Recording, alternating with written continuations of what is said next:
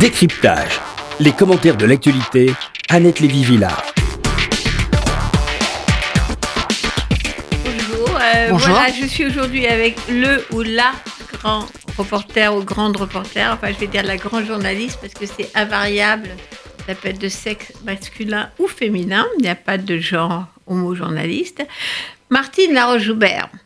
Alors, elle est ici aujourd'hui sur RCJ parce qu'elle vient de sortir un livre qui s'appelle Une femme au front, mémoire d'un- d'une reporter de guerre, pardon, que je montre à, l'antenne pour ceux qui regardent, paru au Cherche Midi, qui a déjà connu un succès en quelques semaines, ce qui montre à quel point Martine Laroche-Joubert intéresse les gens et la profession de reporter de guerre aussi. C'est un signe d'intérêt manifeste. Alors, Martine, depuis une trentaine d'années, vous l'avez certainement vu, un micro à la main, parfois engoncé dans un gros gilet pare-balles, sur fond de désert, de fumée, de ruines, de files de réfugiés, de tanks dans la poussière, en Irak, Syrie, Kurdistan, Afghanistan, Libye, Afrique du Sud, Zaïre, en Amérique, mais aussi et surtout Sarajevo, la terrible guerre de Bosnie à quelques heures d'avion de Paris ou de Bruxelles, une tentative de génocide, à mon avis, au cœur de l'Europe. Et Martine Laroche-Joubert a été la première à, journaliste à entrer dans Sarajevo assiégé par les militaires serbes.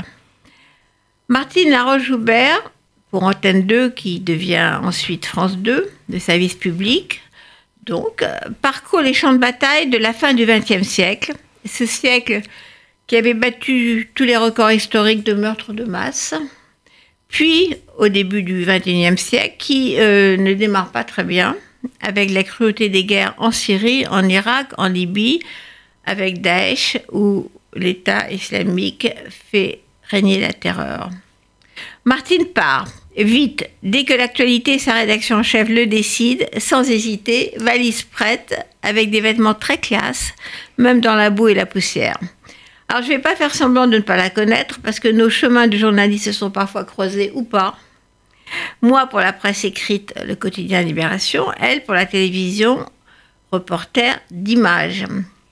Je vais donc enfreindre la règle du vouvoiement à la radio et demander à Martine, toi qui n'as jamais parlé de ton métier de reporter de guerre, de tes angoisses, si tu es revenu aujourd'hui euh, sur toutes ces expériences, ces rencontres exceptionnelles qui sont euh, dans l'horreur extrême ou dans l'humanité extrême, comme tu le dis dans ton livre, est-ce que tu veux aujourd'hui, à l'heure des fake news, rétablir un peu de légitimité à ce métier de journaliste, de correspondant, d'envoyé spécial. Est-ce que c'était ce que tu avais en tête quand tu as démarré l'écriture de ce livre? Absolument, parce que je voulais euh, rétablir, euh, je voulais expliquer ce qu'est ce métier euh, de reporter. À un moment où en effet il est attaqué de toutes parts, il est attaqué à l'intérieur même des rédactions par les comptables, les financiers, pour qui euh, envoyer un reporter au bout du monde c'est un luxe complètement inutile. Il n'en voit absolument pas euh,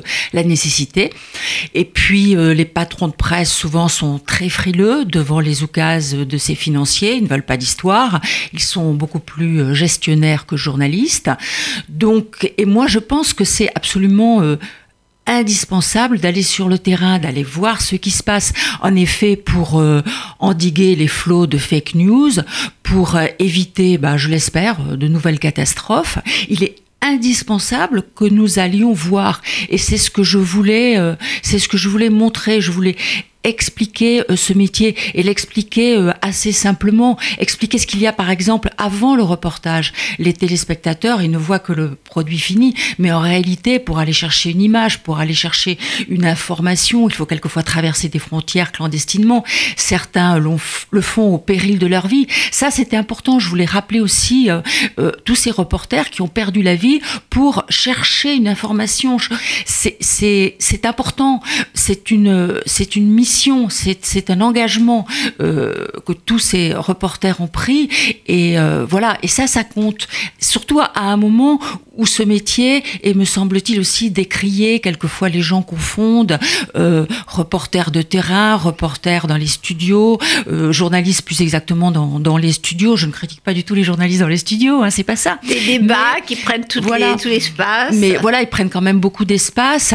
Et ce métier de journaliste est attaqué aussi par, euh, par euh, les politiques. Bah, je pense qu'il y a presque une dizaine de, responsables de presse et de journalistes qui sont convoqués ces derniers temps par la DGSI pour avoir enquêté ou sur l'affaire Benalla ou sur les ventes d'armes à l'Arabie Saoudite qui serviraient au, Yémen contre des civils. Notre grande journaliste collègue Ariane Chemin, notre collègue au Monde. Exactement. Donc pour toutes ces raisons, c'est important, me semble-t-il, d'expliquer ce qu'est ce métier de reporter. Bah, justement, euh, moi qui donc te connais bien, tu as toujours été assez sobre sur les conditions dans, lesquelles tu arrives, euh, comment tu passes la frontière de, Turquie pour entrer euh, en Syrie ou en Irak, ça dépendait des, des, époques, mais des choses que tu ne racontes pas. Et là, pour la première fois, tu racontes justement, comme tu dis, les ficelles de de ces reportages qui ont l'air comme ça, on a des images, mais on ne sait pas que tu as, tu as, dû ramper sous des barbelés, euh, sous des, des, snipers qui te, te vident. Enfin, c'est bien de raconter ça quand même, parce que c'est pas si simple que ça. Et en plus, il y a énormément de journalistes tués au cours de, des guerres en Syrie. Oui, absolument. Et euh, c'est très important de raconter tout ce chemin pour, pour, pour aller chercher, euh, pour aller chercher l'info. Si on pense par exemple à la Syrie, les autorités de Damas ne m'ont jamais donné de visa officiel, elles ont toujours refusé. Donc forcément d'ailleurs, parce que je, voulais plutôt couvrir la rébellion, elle n'allait pas donner de visa pour aller couvrir euh, les rebelles. Donc du coup, bon, j'ai couvert les rebelles, mais pour ça, euh, la première fois que je suis allée à Homs, nous avons marché 7 à 8 heures dans la montagne de nuit en évitant justement les chemins pour ne pas se faire repérer par euh, les gardes frontières euh, syriens. Une fois arrivé en Syrie, il faut tout le temps changer de voiture pour ne pas se faire euh, remarquer par les services secrets syriens qui sont très efficaces. Donc voilà, c'est tous ces chemins-là que je, que je voulais raconter pour aller dans, aussi dans le Kurdistan syrien. Pareil, on traverse des frontières quelquefois officiellement quand le poste frontière est aux mains des rebelles, mais quelquefois il faut courir pendant deux kilomètres. Euh, bon, heureusement, quelquefois il pleut, il y a du brouillard, donc on se fait pas trop repérer. Euh, voilà, tout ça, c'est des, ce sont des, des, des, des, démarches en effet qu'il faisait dans le sujet que je ne sais pas moi, euh, même pas une dizaine de secondes, parce que l'essentiel dans un sujet présenté aux téléspectateurs, c'est pas ce chemin-là, c'est ce qu'on trouve au bout du chemin. Donc là, je raconte. Oui, ça c'est bien, parce que quand même, euh, les risques étaient, euh, en partie en Syrie, maintenant on connaît les témoignages des gens qui ont été emprisonnés dans les geôles euh, syriennes, c'est quand même, les risques sont énormes. C'est la torture, c'est la mort, c'est pas... Quand on, quand n'est pas sous des bombardements, je veux dire, c'est le risque est épouvantable. Donc c'est bien quand même de rappeler que beaucoup de ce que, vous, ce que tu fais dans le livre, beaucoup de, gens prennent ce risque pour rapporter la vraie information. Exactement. Et alors, est-ce que tu penses que vraiment c'est important cette information? Pour les auditeurs, les téléspectateurs c'est important que ça soit connu, qu'on puisse pas dire on ne savait pas? Ah non, mais c'est capital. C'est capital qu'on soit dans les endroits où ça se passe. Alors je sais que le réel est quelquefois fuyant, que quelquefois nous n'arrivons à capter que des fragments de réel. Mais si nous restons assez longtemps, nous pouvons euh, réussir à montrer l'image la plus exacte que possible de ce qui se passe à ce moment-là. S'il n'y a pas des journalistes sur place, euh, comment voulez-vous que, que, les téléspectateurs se fassent une idée de ce qui se passe? C'est indispensable d'être là-bas, sinon à la télévision, bon, on reçoit des images, mais qui les a tournées, où, dans quelles conditions, qui les envoie? Voilà. On ne sait pas exactement des images qui arrivent automatiquement. L'affaire du petit Mohamed euh, à Gaza, c'est vrai que quand on n'a pas vraiment des journalistes sur place, on ne peut pas savoir d'où viennent les coups de feu, euh, qu'est-ce qui se passe exactement. C'est Et on est dans le domaine de l'interprétation quand il n'y a pas quelqu'un sur place. Oui, il faut quelqu'un sur place, il faut des journalistes sur place faisant partie d'une rédaction, donc des gens, euh, des gens fiables. Euh, voilà, c'est indispensable d'être sur place. Sinon, euh, sinon, on ne peut avoir que des idées biaisées, influencées, d'autant plus que quand il s'agit des guerres, la propagande est très forte, hein, des deux côtés toujours. Voilà, c'est comme ça. Toute guerre égale propagande. Euh, les rebelles n'ont pas forcément raison. Les victimes n'ont pas forcément raison non plus. Donc, s'il n'y a pas quelqu'un qui est expérimenté et qui a l'habitude justement euh, de la, de la manipulation, euh, s'il n'y a pas ça, eh bien, on n'aura pas une idée exacte de ce qui s'est passé. Oui, parce qu'il faut rappeler, par exemple, dans le cas de la Syrie, on est vraiment dans le domaine des fake news où Assad a toujours nié utiliser des armes chimiques, du chlore, etc., jusqu'au moment où il y a quelqu'un qui, peut filmer les, barils de chlore. Exactement, et puis il y a des journalistes du monde qui sont, qui sont allés là-bas, qui ont ramené des échantillons de ce qu'ils avaient trouvé, etc. Donc voilà, euh, s'ils ne l'avaient pas fait, euh, quelle preuve? Voilà, ils l'ont fait, ils l'ont fait aussi euh, eux-mêmes. Ils sont peut-être allés un peu au-delà de leur rôle de journaliste, mais c'était euh, indispensable. Il faut, il faut aussi avoir les preuves. Alors justement, est-ce qu'il y a des moments comme ça, comme la guerre chimique, euh, où on peut aller au-delà de son rôle de journaliste pour apporter la preuve d'un crime contre l'humanité? Bah, en tout cas, moi, je n'hésiterai pas. Hein. Donc euh, voilà, s'il y a des preuves, euh, s'il y a des preuves, je, je, les apporterai. De toutes les façons, toutes les images sont des preuves aussi. Donc donc voilà, il faut il faut voir les choses simplement chaque fois que nous filmons, c'est aussi une preuve de ce qui se passe. Quand on voit euh, euh, des hôpitaux euh, bombardés par l'aviation d'Assad, l'aviation en Syrie, voilà, l'aviation de Bachar el-Assad, c'est une preuve. Voilà, il n'y a que lui qui a la maîtrise des airs. Donc voilà, c'est une preuve de ce qu'il fait. Mais justement, dans, les, les, guerres modernes, il y a une vraie bataille de communication. À cause d'Internet. Donc euh, le mensonge est le mensonge d'État. Assad a toujours nié avoir utilisé, etc., des armes chimiques, comme il a nié bombarder. Non, c'est pas moi qui bombarde. Donc le mensonge fait partie de, de l'arme de guerre. Absolument. Dans, dans, ces guerres modernes. Oui, oui, absolument. Mais c'est euh, pas 14-18, on est dans le mensonge. Oui, mais euh, par exemple, il y avait eu aussi mensonge au moment de la première guerre du Golfe, quand une soi-disant infirmière euh, était venue raconter devant le Congrès euh, américain que euh, elle avait vu des bébés arrachés de leur couveuse par des soldats irakiens quand Saddam Hussein a envahi le Koweït. il s'est avéré que c'était complètement faux. C'était la fille de l'ambassadeur du Koweït à Washington, qu'elle n'était pas du tout infirmière, qu'elle n'avait rien vu, et qu'elle a raconté cette histoire qui avait été montée par une agence de communication en lien avec la CIA.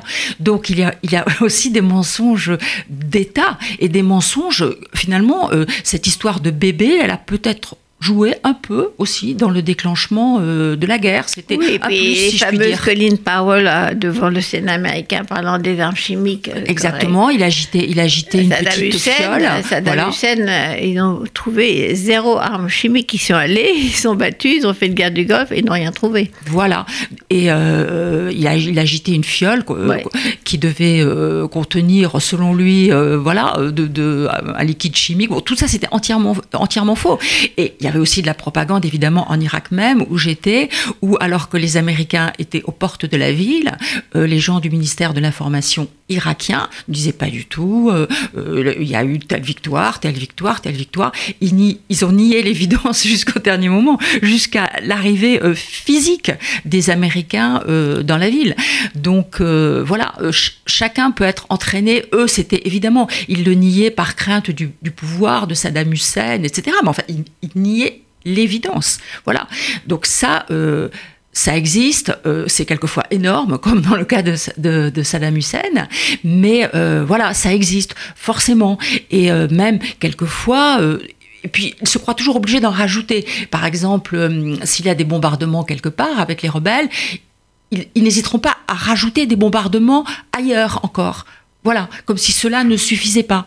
Voilà, ce sont des, des, mensonges pour essayer d'attirer toujours l'attention, pour faire avancer leur cause, qui ne sont pas, au fond, très nécessaires, et, euh, mais que nous, qui sommes sur place, nous pouvons débusquer. Alors justement, donc je rappelle que je suis avec Martine Laroche-Houbert, grand reporter de guerre, qui vient de sortir son livre de mémoire qui s'appelle Une femme au front. Je remonte mémoire d'un reporter, pardon, d'une reporter de guerre. Moi, j'ai du mal avec le féminin masculin parce que je pense que puisqu'on parle féminin masculin, je pense que être une femme ou un homme euh, dans ces cas-là n'est pas pas vraiment euh, un critère de différence. D'ailleurs, dans ce que tu racontes, euh, que tu sois un homme ou une femme, que tu sois accompagné d'un ou d'une caméraman ou camérawoman n'est pas n'est pas du tout ni un handicap ni un avantage parfois peut-être un avantage mais en général c'est unisexe. Vous êtes à la guerre vous êtes à la guerre. Oui ce qui compte c'est la personnalité voilà. Voilà, c'est pas c'est pas le sexe qui compte quand on filme quelque chose ou quand on rapporte des propos. Voilà, c'est la personnalité. On peut avoir une personnalité euh, comme ci ou comme ça et vraiment euh, avoir peur ou pas peur. avoir peur ou pas peur, mais bon, voilà, c'est pas du tout euh, lié au sexe. Mais je dis toujours que ce qui change, c'est la manière dont nous sommes vus. Et quand il y a une femme dans une équipe, ça rassure les gens que nous allons voir. Ils se confient plus facilement. Et euh, même les islamistes euh, les plus radicaux, quand ils ont une femme en face d'eux, ils pensent que je ne peux pas leur faire euh, du mal. Et moi, donc, je me, glisse dans ces interstices. Et puis, à un moment, ils finissent toujours par me dire, mais est-ce que vous pourriez aller voir nos femmes? Donc, je vais les voir, ce que ne pourrait pas faire un homme. Et s'il faut recueillir les confidences de ces femmes voilées ou, de femmes qui ont été esclaves sexuelles, c'est peut-être plus facile pour ces femmes de se confier à une autre femme. Donc, je pense que le métier euh, de reporter, c'est vraiment un métier euh, fait pour les femmes. Alors, il y a quand même de plus en plus de femmes qui sont reporters malgré tout. Parce que quand nous avions démarré, euh, il y en avait très peu.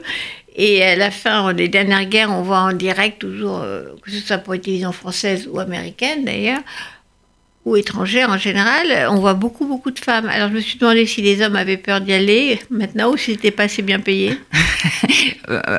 Euh, peur, je sais pas, mais euh, c'est compliqué. Je pense que les femmes vont, certaines femmes vont vers ce genre de terrain parce qu'elles savent qu'elles vont trouver des situations quand même humaines fortes. Mais ça, les hommes le savent aussi. Mais je pense qu'à un moment de leur vie, les hommes peuvent être tentés par le pouvoir, le pouvoir dans les rédactions, le pouvoir euh, d'entrer dans les hiérarchies. Et les femmes qui ont fait du terrain euh, sont beaucoup moins tentées que les hommes par, euh, par le pouvoir. Une femme qui a, qui a goûté du terrain et qui sait ce que c'est aura du mal souvent à se plier euh, aux conférences de rédaction, au bureau. à la vie de bureau, voilà. Euh, tandis que comme c'est un métier qui n'est pas très bien payé en France, c'est bien payé aux États-Unis, euh, c'est bien payé en Grande-Bretagne. En France, le métier de reporter est très mal payé. Je pense que les hommes, à un moment, en ont marre de ce métier où on prend tellement de risques pour être si mal payé. Donc, ils entrent dans la hiérarchie. Donc, euh, il y a des bonnes raisons et puis des mauvaises raisons euh, pour la présence des femmes sur les terrains de guerre. Moi, je pense aussi que nous avions, nous avons quelque chose à prouver. C'est-à-dire que le challenge de dire moi, je, peux y aller aussi, c'est comme une vraie motivation. C'est pas parce que je suis une femme que je n'irai pas. Oui. Aussi. Moi, personnellement, je ne me suis pas dit ça. Hein. J'avais pas envie de me, de me de, prouver quelque, chose. aux autres. Non, non. Mais quand j'étais envoyée sur les terrains les plus risqués, les plus dangereux, moi-même, j'ai senti que j'arriverais à traiter bien ces sujets et à restituer au mieux ce que je voyais, et ça sans céder à la panique. Voilà. En tout cas, tu n'as pas cédé à la panique et tu as eu un peu de chance et quand même beaucoup de prudence malgré tout dans, dans tous les risques que tu as pris. Parce que je rappelle que tu as été blessé à Sarajevo mais que tu as échappé plusieurs fois à, ta voiture qui sautait juste une minute avant, une minute après que, que tu sois passé sur, euh, sur une mine. Enfin bon, c'est à chaque fois, tu as quand même un petit peu de chance et probablement beaucoup de, de sens de survie. Je vais parler euh, une seconde de Sarajevo parce qu'il faut lire dans ce livre. Euh, moi, je trouve le passage sur Sarajevo qui est, qui est très très bouleversant parce que, je rappelle, c'était une ville assiégée où euh, tu racontes que la banderole à l'entrée c'est Welcome to Hell, bienvenue en enfer, et c'était vraiment l'enfer. Tu as tout fait pour rentrer dans la ville assiégée. Donc je veux juste que tu en reparles cinq minutes parce que je pense qu'il faut déjà euh, avoir envie de lire ce chapitre-là dans ton livre parce que c'est vraiment euh, une histoire européenne, c'est quelques heures d'avion de Paris. L'Europe a été archi nulle dans cette histoire. N'a pas, n'a pas réussi. Il a fallu que ce soit Clinton qui arrête cette guerre, ce qui était quand même un paradoxe absolu. Donc c'était une honte au milieu de l'Europe. Et je pense que c'est, en tout cas pour ma génération, euh, la guerre de Bosnie a été vraiment un tournant important. Ah oui, c'est, ça c'est sûr. Moi j'y suis entrée. Euh, en juin 92 et à ce moment-là, euh, l'aéroport était fermé, donc voilà, la ville était complètement verrouillée, encerclée. C'est une cuvette. Voilà, par les Serbes qui ne laissaient personne passer. C'était une cuvette en effet. Sarajevo était une ville qui avait connu les Jeux Olympiques en 1984, donc une ville euh, complètement évoluée, une ville qui ressemblait à, à, des, à une ville française. Laïque. Voilà, euh, multiconfessionnelle en tout cas. Et euh, elle était donc au fond d'une cuvette. Tout autour il y avait des montagnes et les Serbes bombardaient et ne laissaient personne rentrer. Euh, l'émetteur de télévision avait été lui-même bombardé par les Serbes, donc aucune image n'arrivait plus euh, de Sarajevo. Il y avait quelques journalistes de presse écrite, c'est tout. Euh, quand on est arrivé, aux abords de Sarajevo. D'ailleurs, il y avait aussi euh, Bernard Kouchner avec euh, euh, un convoi de médicaments. les Serbes ne l'ont pas laissé rentrer. Il était ministre, mais pour les Serbes, les Serbes s'en foutaient complètement. Et donc, ils ne l'ont pas laissé rentrer. Et moi, je suis restée avec Jean-Marie Lemaire, le caméraman, parce que nous étions avec une petite équipe, ils étaient deux, hein, de pharmaciens sans frontières, dont une jeune femme qui s'appelait Isabelle Achour. Et Jean-Marie et moi, on a senti qu'elle était tellement déterminée à entrer qu'on s'est fié à notre instinct, c'est capital dans ce genre de situation, et on s'est dit, s'il y a une chance d'entrer à Sarajevo, c'est bien avec elle. Donc Kouchner est reparti avec euh, tous les journalistes. Il nous a laissé euh, les médicaments. Il m'avait laissé à ce moment-là ou même son téléphone satellite. Et euh, Isabelle Achour, elle a discuté pendant des jours et des jours avec les Serbes pour que nous entrions. La rédaction nous a laissé, Jean-Marie et moi, elle nous faisait confiance. Et un soir, je crois que les Serbes, vraiment de guerre lasse, lui ont dit, allez, entrez. Et on est entré euh, dans Sarajevo. Il faut dire que nous étions avant à 30 km. On n'entendait rien, on ne voyait rien. Et on est entré dans Sarajevo. On a fait quelques kilomètres et on est rentré dans, l'enfer, mais absolu, avec un obus qui, tombait toutes les 30 euh, secondes. Euh, le général Mladic de l'armée serbe avait dit bombardez-les jusqu'à ce qu'ils deviennent fous. Et là, j'ai compris vraiment ce que ça voulait dire. Les obus tomber sans discontinuer. La première nuit, c'était évidemment impossible euh, de dormir, tellement c'était une pluie d'obus qui s'abattait sur la ville. Et je me souviens que le matin, je me suis dit pendant cette nuit-là, mais c'est terrible, je, pense que là, je suis allée trop loin, je ne vais plus revoir mes enfants. Voilà, dépassé, je suis au-delà d'un point de non-retour. Et euh, j'ai dit à cette jeune femme au matin, tu sais, euh, là, c'est trop pour moi, j'ai des enfants et, et, euh, voilà, je pense que je vais, je vais essayer de repartir. Et elle m'a regardé droit dans les yeux, elle m'a dit, tu peux pas partir, tu as rien vu. Et c'était vrai d'ailleurs. Et j'avais entendu, mais je n'avais pas vu grand-chose. Et euh, je suis restée et on a fait, euh, on a fait du bon boulot avec Jean-Marie Lemaire. C'était des situations mais effrayantes. Il y avait les gens essayaient de traverser les rues, ils étaient snipés sous nos pour yeux. Acheter du pain. oui, pour acheter du pain, pour, pour aller voir quelqu'un. Ils étaient parce qu'il y avait aussi des snipers qui étaient embusqués dans la ville et euh, qui tiraient sur tout ce qui bougeait. Et c'est c'était une situation mais effrayante. Sarajevo n'avait pas d'armée euh, non plus pour se défendre, donc ils ont ouvert les prisons de la ville et ils ont libéré tous les voyous qui, se sont retrouvés euh, de fait chargés de la défense, euh, chargés de la défense de la ville. C'était une situation mais absolument terrifiante. Les gens n'avaient plus rien à manger dans les hôpitaux. Heureusement que Pharmaciens sans frontières et Médecins du Monde avaient apporté des médicaments parce qu'il n'y avait plus rien. Les blessures étaient absolument atroces, des jambes emportées, des, des, des, des gens amputés, euh, il n'y avait pas assez d'anesthésion, il n'y avait pas de morphine, euh, les, les, cadavres s'entassaient dans la morgue de l'hôpital parce que c'était trop dangereux de sortir pour les enterrer euh, à découvert. Enfin, c'était une situation tellement effrayante que on, a réussi à envoyer nos images, l'émetteur avait été bombardé, mais on, donnait les, on montait les reportages à, sur la, à la télévision euh, bosniaque, et puis on confiait les cassettes à des gens qui, la nuit, se faufilaient dans les montagnes. tunnels, oui, à ce moment-là, il n'y avait pas encore de tunnel. Non, non, ils, traversaient les montagnes pour les donner, euh, pour et pour faire en sorte que les images parviennent jusqu'à Paris. Et parce qu'il fallait que l'Europe sache. Pour, et voilà, il fallait que l'Europe sache. Justement. Et euh, très naïvement, euh, moi, je pensais que euh, la violence des témoignages et des images allait faire stopper cette guerre. Et ben, pas du tout. le siège a duré trois ans et, huit mois. Très très longtemps. Oui. Ouais, trois ans. Et, et l'Europe ne voulait pas intervenir. Non, l'Europe ne voulait pas intervenir, ne voulait pas s'en mêler. Euh, en France, les gens avaient une position très curieuse. Ils ne pouvaient pas supporter des images de cette guerre parce que cette guerre était trop proche. Voilà. Et ça remuait en eux quelque chose, une angoisse très profonde qui fait que euh, nos rédacteurs en chef nous disaient que quand ils voyaient, euh, que quand les téléspectateurs voyaient des images de cette guerre, ils zappaient. Ah Donc oui, ouais. Donc c'était euh, quand je suis revenue en, pendant l'hiver 92-93 à Sarajevo, euh, il y avait un réalisateur Marcel Ophuls qui nous a filmé en train de d'essayer de désespérément de faire passer euh, nos sujets à Paris parce qu'évidemment aucun rédacteur en chef n'aime que les téléspectateurs zappent. Il les passait pas. Si, il finissait par les passer. On, ah insistait tellement qu'il finissait par les passer. Mais si vous voulez, c'était une bagarre. C'était, euh, voilà, euh, nous, on était bombardés par des obus et nous, nous, nous bombardions nos rédactions d'images. Euh, le voilà, front, voilà. le front intérieur. Exactement. Et, et, Marcel Ophuze avait été tellement secoué par ce qu'il avait vu que sur place, par voilà, par nos, par notre acharnement à faire passer nos images, que du coup, il, a compris que, que, la manipulation de la vérité ne se faisait pas sur le terrain, mais se faisait à Paris au niveau euh, des politiques. Et il a inversé le, prisme qu'il avait euh, de cette guerre.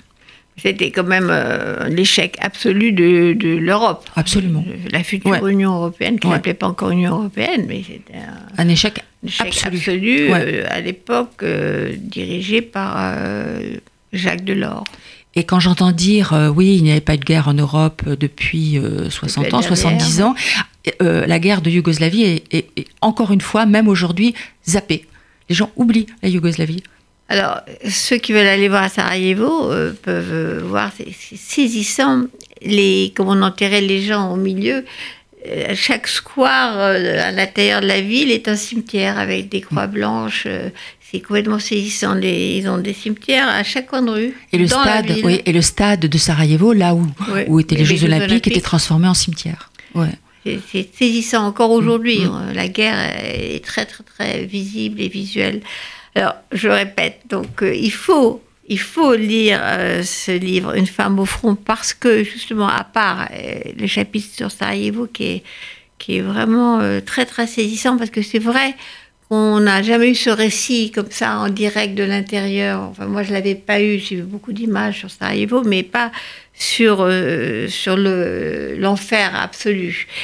Mais alors sur Martine Laroche-Joubert, donc, euh, je voulais parler de quelque chose qui va intéresser nos auditeurs ici, c'est euh, Israël, parce que vous avez fait énormément de reportages en Israël, Israël, Palestine, de tous les côtés à chaque fois, vous alliez euh, remplacer le correspondant euh, de l'époque, d'Antenne 2 puis de France 2.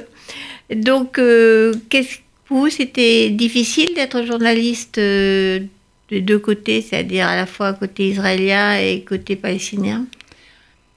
Il y avait une certaine époque où on pouvait passer très facilement de l'un à l'autre et souvent bon dans la dans la même journée. Maintenant c'est un petit peu plus difficile, mais en effet c'était je dirais pas que c'était difficile de passer euh, d'un côté euh, comme de l'autre.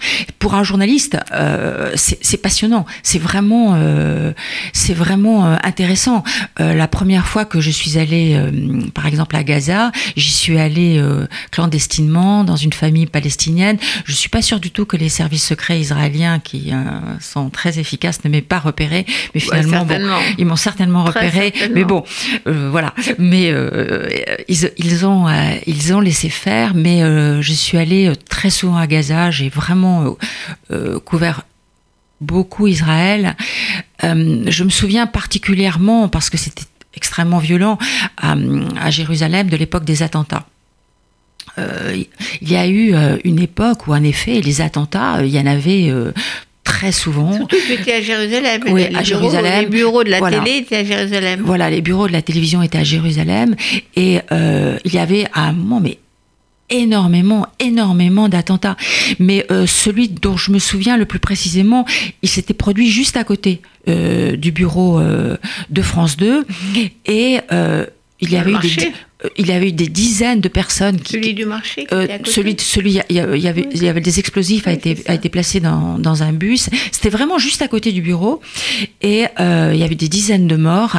Et euh, déjà, les, les religieux sont arrivés très vite. Euh, Ils, ils ramassaient des morceaux de corps qui étaient dans les arbres partout. Enfin, c'était vraiment des, des scènes absolument atroces. Et à ce moment-là, on a filmé, mais c'était par hasard un journaliste qui recevait un coup de fil de sa rédaction et c'était Narum Barnea. Et on a appris par la suite que ce coup de fil, c'était pour lui dire de. Il était en train de couvrir lui-même l'attentat, de revenir dans sa rédaction au plus vite, Oui, je sais. voilà, de revenir dans sa rédaction au À- plus vite, À Tel Aviv. voilà, parce que son fils On était l'une des victimes. Voilà, on lui a dit quand il était, quand, Quand il a il été de à retour à, sa rédaction, on lui a dit de revenir. Dans sa, voilà, on lui a dit à ce moment-là, et euh, je me souviens de sa réaction aux funérailles le lendemain de son fils. Il a dit comme ça de- devant la tombe, il lui a dit écoute. euh, je voulais te dire que je sais que si tu avais été à notre place et moi dans la tombe, tu n'aurais pas eu de haine. Et ça, j'ai trouvé cette réaction euh, extraordinaire. J'ai trouvé cette réaction euh, magnifique. Voilà, ce père qui venait de perdre son enfant et qui disait ça. Voilà, qui avait couvert l'attentat et qui disait ça. Voilà, j'ai trouvé c'est une réaction qui me qui me fait encore. Euh, vu euh, toutes voilà, les qui m'avait serré de voilà corps, ouais, euh, voilà de- ouais, c'est une réaction qui m'avait euh, qui m'avait serré le cœur et en même temps c'est une réaction que que j'ai beaucoup admirée je me souviens aussi alors ça c'était encore bien avant c'était pendant la première intifada j'étais avec Dan Almagor qui avait composé la plupart des, des hymnes israéliens et nous étions dans un hôpital où il y avait des enfants palestiniens qui étaient gravement blessés l'armée leur avait tiré dessus et je me souviens que Dan Almagor euh, avait dit, euh, il avait dit devant la caméra, mais comment mon pays peut-il faire ça à ses enfants? Moi, je me souviens, à leur âge, je me battais contre les Anglais. Comment mon pays peut-il faire ça? Et euh, après cette intervention, il a été exclu des, des cadres de, de l'armée. Mais je me souviens aussi qu'à ce moment-là, ces reportages étaient diffusés en Israël via la télévision jordanienne. Et le soir de la diffusion euh, de ce reportage, euh, j'étais invitée à un dîner d'État avec euh, avec Begin et je ne savais pas trop quelle attitude euh, il aurait avec ce reportage qu'il avait forcément vu, etc. Donc je suis allée à ce dîner et là je l'ai vu, il s'est avancé vers moi et il m'a dit j'ai vu votre reportage, je trouve ça très intéressant. Venez vous asseoir à côté de moi pendant le dîner et nous allons en parler. Ça, c'était aussi, ce sont des réactions qu'on ne peut voir au fond qu'en Israël. Euh, cette espèce de, comment dire, euh, De respect de la presse. oui, de respect de la presse. Et c'est terminé euh, avec voilà. l'arrivée de Ouais. Benjamin Netanyahu, Voilà. qui lui attaque la presse sans Sans arrêt. comme ennemi principal, Voilà. la presse, les médias, la Mm. presse, les médias. Alors que jusque-là, Ouais. il y a toujours eu, moi je, pour avoir beaucoup travaillé en Israël aussi, c'est un endroit où il y avait ce respect de la presse et on laissait travailler les journalistes, même Ouais, si on n'était pas d'accord. Il y a une censure officielle pour des raisons de sécurité qui est quand même pas très lourde en réalité, qui concerne justement ce type d'attentat parce que ça bloque l'information pendant quelque temps, etc. Mais la plupart du temps, on peut travailler de façon euh, complètement libre dans- des deux côtés euh, de la ligne verte euh, ou à Gaza.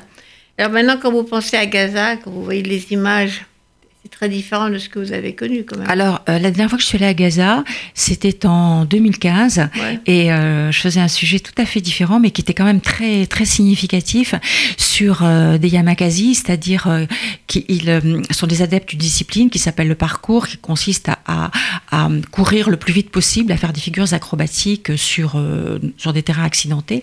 Et eux, ils avaient choisi de faire ces figures acrobatiques sur les ruines de la guerre de 2014.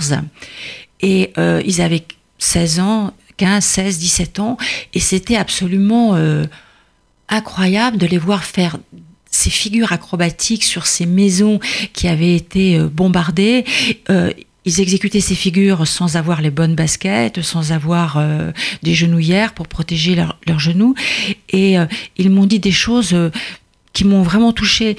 Il me disait, euh, avec cette discipline, le parcours, donc, euh, je me sens libre dans, un oiseau, disait euh, l'un de ces jeunes Palestiniens. Et il ajoutait, mais à Gaza, un oiseau est toujours en cage. Et un autre qui me disait encore, bah oui, nous faisons ces figures sur des ruines et ces, ces ruines ressemblent à ce que nous sommes. Ces ruines c'est notre avenir. Voilà, c'est ce que nous voyons tous les jours. Et euh, j'avais été très touchée aussi par euh, euh, par la réaction et par ce reportage. Ça ça allait bien au-delà d'une pratique sportive. Pour eux, c'était c'était un moyen de survivre, c'était un moyen de s'évader dans leur tête de Gaza, qui est quasiment complètement bouclé. Qui est complètement bouclé pour l'instant pour, on va, on va quitter le Moyen-Orient, mais j'avais, avant de quitter le Moyen-Orient, où tu as passé beaucoup, beaucoup de temps, que ce soit euh, Irak, Kurdistan, Syrie, euh, Libye, euh, Israël, Palestine, etc. Il y a quelque chose que moi j'ai toujours trouvé très impressionnant, qui est dans ton livre, c'est quand tu t'en vas de Bagdad. Mhm. Il y a une deadline qui, la guerre va commencer le, le 15 janvier 1991 deadline officielle. Et donc la guerre va, démarrer ce jour-là. Et toi, tu quittes Bagdad. Et tu t'en veux de façon, euh, je dirais pas mort parce que plutôt à vie. Mais en tout cas, c'est un vrai regret que tu as d'être euh, de Bagdad ce jour-là. Oui, je reçois l'ordre de partir. Voilà. Je reçois l'ordre de partir euh, du directeur euh, de la rédaction. J'essaie un peu d'argumenter, de dire, mais enfin, tu m'as envoyé couvrir la guerre. pourquoi tu me donnes l'ordre de partir? Et il me dit, mais enfin, tu as des enfants, c'est de la folie, il faut que tu rentres. Tu as deux enfants. Voilà, j'ai deux enfants. Oui, j'ai deux enfants et je décide de faire un vote interne à l'équipe. Il y en a deux qui sont pour rester, dont moi et le monteur, deux pour partir. Et euh, nous partons par le dernier avion. Euh, bon, et je me, je me suis reproché pendant des années, et je me le reproche toujours, d'avoir, euh, même encore aujourd'hui, d'avoir obéi à cet ordre, parce que. Tu pas désobéir. Si, euh, non, mais le, directeur de l'information, il était dans son rôle, qui était de me protéger. Euh, je ne l'aurais pas dit, j'aurais pas dit non, je refuse d'obéir. J'aurais dit il n'y avait pas de place dans l'avion ou quelque chose comme ça. Il faut mentir dans ces cas-là. Mais euh, voilà, j'ai raté l'avion. Mais j'aurais dû mentir parce que la place d'un journaliste, c'est d'être là où ça se passe. D'ailleurs, quand je suis arrivée à, à Amman et que j'ai téléphoné à ma propre fille, elle m'a dit mais tu es où? Ben, je lui dis je suis à Amman. Elle m'a dit mais comment ça se fait que tu es à Amman? C'est à Bagdad que ça se passe. Oh là là. Donc donc après j'ai dû, bon, de nouveau, j'ai réussi à repartir et, à avoir un visa. Mais je pense qu'il y a, il y a des ordres auxquels, euh, auxquels il faut euh, désobéir. C'est comme une, je pense que pour un journaliste, être, ne pas être là où ça se passe, euh, c'est une blessure d'honneur. Voilà. Et je l'ai ressenti comme ça. Qu'est-ce que c'est une blessure d'honneur alors? Oui, c'est une blessure d'honneur, vraiment. Une blessure d'honneur? Bah, une blessure d'honneur, c'est une blessure d'honneur. l'honneur d'un journaliste, l'honneur d'être d'un journaliste, c'est d'être présent c'est d'être là où ça se passe. C'est l'honneur de notre métier. On, a fait ce métier pour ça. Voilà. Et euh, ne, pas y être, pour moi, ça s'apparente à une désertion. Je l'ai vécu comme une désertion du terrain. C'est ça une blessure d'honneur. Oui, mais on t'a dit de partir. Bien sûr, on m'a dit de partir, mais j'aurais dû désobéir. Bon, c'est vraiment euh, comme à l'armée. Mais euh, il y a une autre histoire que, dont tu parles, c'est ton, ton caméraman qui est blessé. Oui et qui se préoccupe que d'une chose, c'est d'aller monter le sujet pour qu'il soit envoyé à, Paris. Et donc, au lieu de l'emmener à l'hôpital directement, tu es OK pour qu'il aille euh, monter son sujet alors qu'il perd son sang. Oui, oui, c'était, c'était à Tripoli. C'était à Tripoli en 2011, au moment de l'attaque du palais de Babalazia. On a été euh, visé par des snipers. J'ai vu Bruno Giraudon courir en se tenant euh, le cou avec sa main. On s'est abrité derrière un muret. J'ai regardé ça m'avait pas l'air trop profond, mais enfin, il perdait énormément de sang. Euh, un, un, confrère de France 24 a réussi à nous envoyer une sorte de camion ambulance. Euh, Bruno perdait de plus en plus de sang, mais il ne voulait pas aller directement à l'hôpital. Il voulait passer par la maison où nous habitions pour chercher le monteur et pour qu'on puisse monter le sujet à l'hôpital. Et ça, c'était obsessionnel chez lui. Il le voulait absolument. C'est ce qu'on a fait. On est passé par la maison, on est allé chercher le monteur, on est allé à l'hôpital, on a monté le sujet. Bon, Bruno a été examiné euh, par des médecins là-bas qui ont vu que ce il y a eu des radios, tout ça, donc c'était pas très grave, mais ça s'est joué à 1 mm, 2 mm. Donc voilà, ils lui ont mis euh, des pansements, etc.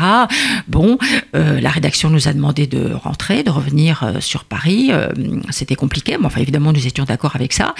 mais le lendemain, des rebelles sont venus nous dire que on cherchait Kadhafi, ils cherchaient Kadhafi tout près de l'endroit où nous habitions. Et Bruno et moi, bah, on est partis tourner. on, les rebelles n'ont pas trouvé Kadhafi, mais enfin, on a, on a, tourné un autre sujet qui était, ah bon, que le 20h a diffusé. Mais là. Euh, Kadhafi aurait pu être là. Mais Kadhafi aurait pu être là. Et si nous n'avions pas été là, ça aurait été quand même très ennuyeux. Mais enfin, voilà, les, nos rédacteurs en chef à Paris, à ce moment-là, nous ont dit que nous étions complètement euh, irresponsables. Nous ne pensions pas être irresponsables. Nous étions des têtes brûlées.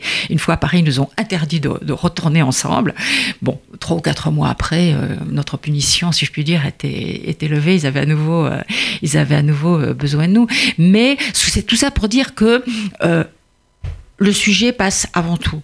Euh, pour Bruno Giraudon, diffuser le sujet, ça passait avant sa blessure. Voilà. Et de même que ce qui a l'important, c'est de diffuser les images. Et c'est pour ça que quelquefois on nous dit mais vous deviez avoir peur. Ben non, on n'avait pas tellement peur parce que parce que on pensait au sujet. Voilà. C'est la, la pensée numéro un. Il faut témoigner. Il faut euh, monter et diffuser le sujet. Il faut que le monde entier puisse voir ce qu'on fait. Et ça, ça passe avant la peur et même, en l'occurrence, avant les blessures. Oui, parce qu'il faut rappeler quand même que les dictateurs, euh, les tensionnaires et autres veulent absolument que les choses euh, se passent sans qu'on le sache. Ça a été le coup des camps d'extermination caché dans le secret le plus absolu. Donc, briser le secret des, des meurtriers, euh, des tortionnaires, des dictateurs, euh, c'est une mission effectivement qui passe euh, au-dessus de tout. Absolument. Oui, ça passe, ça passe avant nous, quoi. C'est plus grand que nous. Voilà, c'est plus grand que nous. Et donc voilà, et, peu importe au fond ce qui nous arrive, etc. Voilà, ce qui compte, c'est de témoigner. Voilà Bon, moi je suis très contente que, que tu puisses témoigner encore aujourd'hui. C'est donc le livre qu'il faut lire de Martine Laroche-Joubert, Une femme au front, Mémoire d'une reporter de guerre. Alors il y a beaucoup, beaucoup d'autres exemples de journalisme et surtout de ce qui se passait vraiment, parce qu'il ne s'agit pas de raconter euh, des exploits de journalistes, il s'agit de raconter ce qui a été vu, ce qui a été rapporté, là où ça, effectivement, il y a des échecs, mais là où, où tu as réussi à faire passer l'information, que ce soit à Sarajevo, que ce soit euh, en Libye dont tu viens de parler, les Refouznik dont on n'a pas eu le temps de parler maintenant, mais tous les reportages que tu as fait euh, en Union soviétique, poursuivis par le KGB. Ça, c'est des tranches d'histoire qui nous intéressent beaucoup, qui ont un vrai sens aujourd'hui. Donc, euh, merci d'être ici aujourd'hui pour témoigner. Merci Annette. Martine Laroche-Aubert. Je remontre le livre. Et pour montrer que nous ne sommes pas complètement optimistes, nous avons choisi de passer Titanic, la chanson de Céline Dion, parce que nous ne croyons pas que les guerres vont s'arrêter si vite. Donc euh, c'est très très pessimiste. Titanic.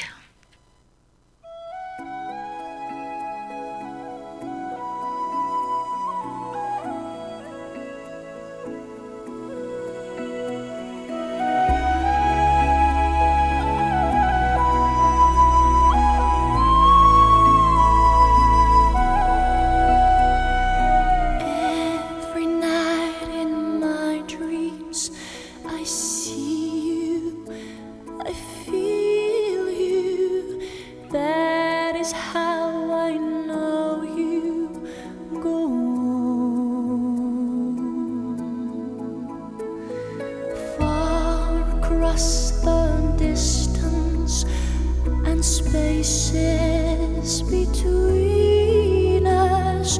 You have come to show.